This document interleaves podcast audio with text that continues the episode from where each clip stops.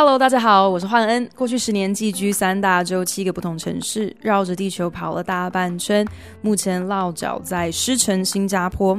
二零一五年的时候，我误打误撞上了一条贼船，结果一夜之间就这么多了一个广播人的身份。那些老外找我的事，是由好家庭联播网台北 Bravo FM 九一点三、台中古典音乐台 FM 九七点七制作播出，记录着我在老外圈当中打滚、打混、打闹，还有打拼的点滴故事。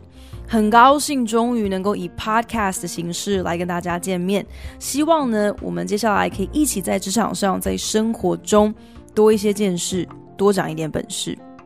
目前 Podcast 平台上收录的都是我在二零一九年的节目内容。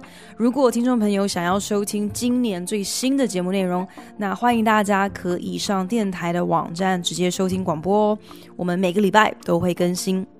另外，如果大家想要笑一笑，在我还是职场菜鸟的时候，各种又糗又囧的第一次，像是我第一份工作上工不到三个月，我就不小心在全公司大会上打瞌睡，然后还被主管当场俩包。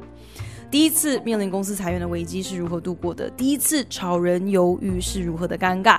以及第一次当小主管的种种种。非常欢迎大家可以直接上电台网站上的节目精选来重播收听哦。